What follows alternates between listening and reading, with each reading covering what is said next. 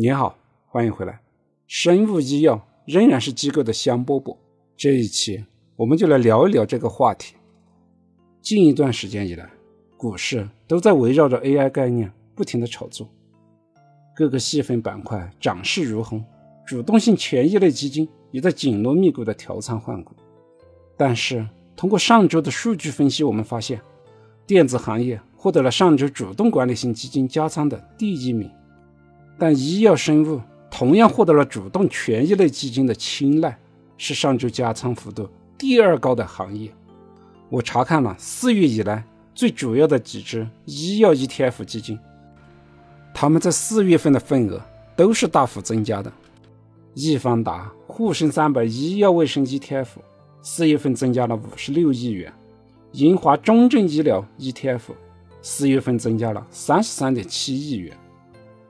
银华中证创新药 ETF 也增加了二十三亿元，博士恒生医疗保健 ETF 增加了二十二亿元。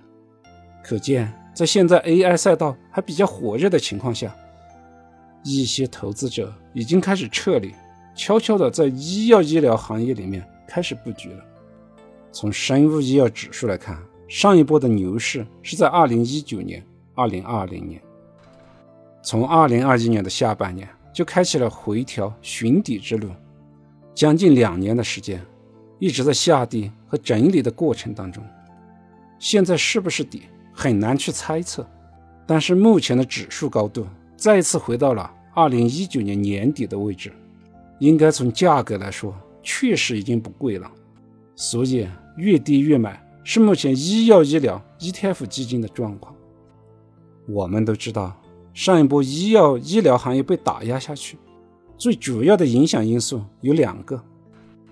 第一个，也就是最主要的，就是医药医疗行业的集采；第二个是对于创新药的出口限制。内部和外部的双重因素影响，未来整个行业还可以健康发展吗？还能获得比较稳定的利润回报吗？就药品集采来说，确实有很多企业受到了重创。这个政策是医疗改革的重要措施，未来也不会停止。很多医药企业都在转型，只是转型的速度快慢而已。因为整个医药医疗市场，它的需求性比较大，需求的多样性也比较大。特别是随着老龄化社会的到来，整个医药医疗市场的盘子会越来越大，所以行业的前景可期。只是在未来。多元化的市场上，什么样的企业可以抓住机会？什么样的企业随着集采被淘汰掉？在市场上随便拿两家企业来比较一下，我们就可以看到，面对集采，每家企业的转型速度是不一样的。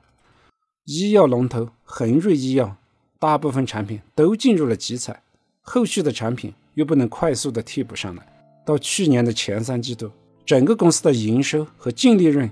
都是二十几的负增长，但是另外一家企业华东医药，主要业务也是进行仿制药的生产，同样受到了集采的影响，在二几年营收和利润同样是接近百分之二十的负增长，但是在二零二二年，公司通过新产品的补充和医美行业的布局，营收和净利润都实现了接近百分之十的增长，可以看出。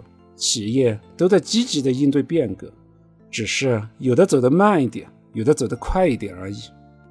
通过企业的自主创新，研发一些新的产品，满足一些市场上未被满足的需求。对于行业的前景，未来不需要悲观。毕竟，医疗医药行业也是个高科技行业，行业是有一定的资金和技术壁垒的，行业的护城河仍然在那里。不是所有人想进入就能进入了。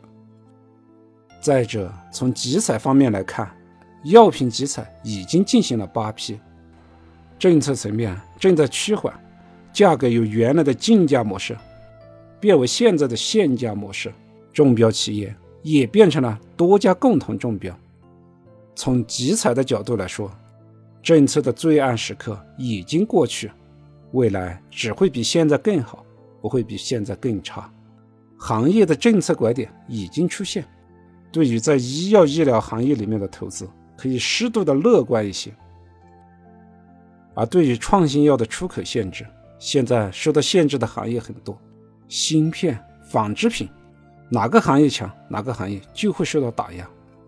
但是外有政策，内有对策，短期来说会对这些公司的盈利产生一定的影响，但长期来看，这些企业都拥有高技术壁垒，在全球市场上依然有较强的竞争优势，最终肯定会找到一个突破口。